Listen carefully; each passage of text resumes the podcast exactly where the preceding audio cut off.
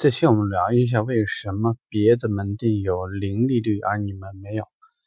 这个呢是很多销售顾问呢很困扰的问题。他总会觉得，为什么别的店的优惠比我们多？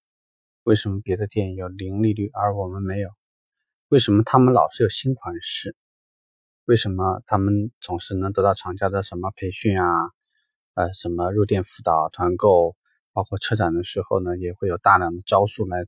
对应我们。等等，那这里呢，其实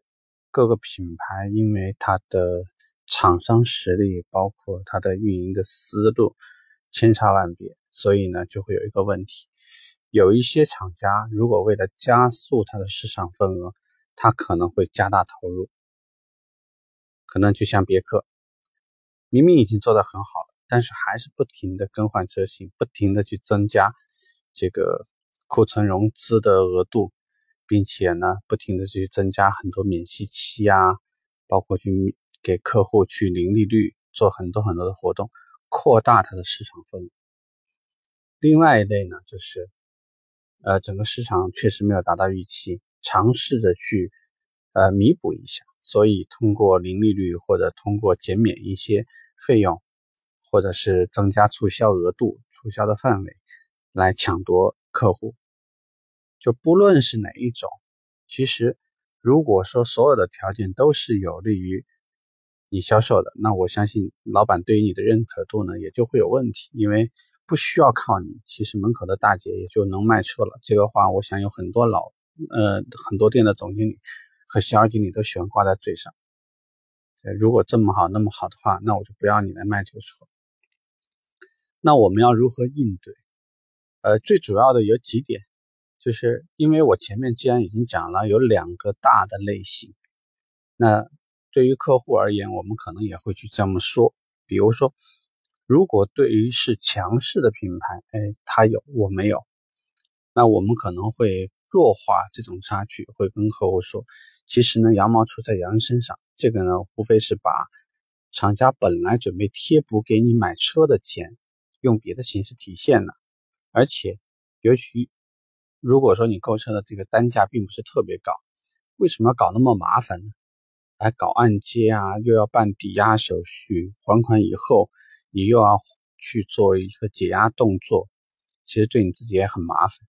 啊。尤其是车价不高的车型，你可以引导客户这样做。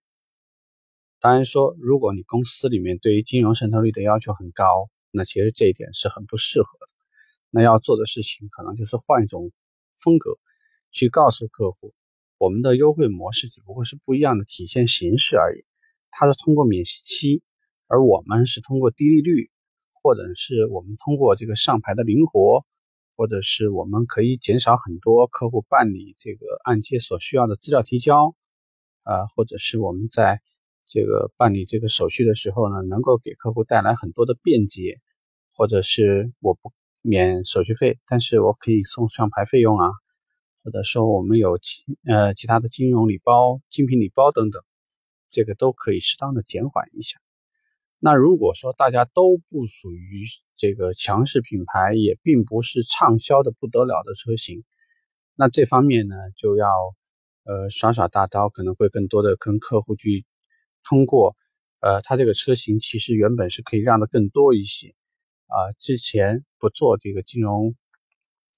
零利率的时候呢。它的现金让利呢，其实会更多，比如多五千多几千。但现在呢，做了这个活动以后，你可以感觉就是购车利这个让利部分呢就不太好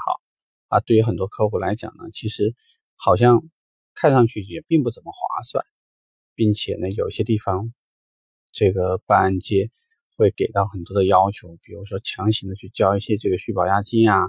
或者是要求客户必须去安装 GPS 等等。你可以根据你自己门店的特性来，利于客户的多描述，不利于的这里面可能也有一部分封闭无知的内容，或者呢会跟客户就你自己最擅长的、最好的优势呢，尽可能让客户作为首要的选择的核心点，这样呢，也许我们就可以避让掉一些没有必要的麻烦。呃，回归一句话，任何时候。最有价值的是我们，是我们销售顾问，所以不要依赖于任何外在条件，他可能能帮你，但是也有可能能会害你。因为如果这个条件没有了呢，那我们应该怎么办？这个问题我们应该好好的想一想。OK，这期话题我们聊这，拜拜。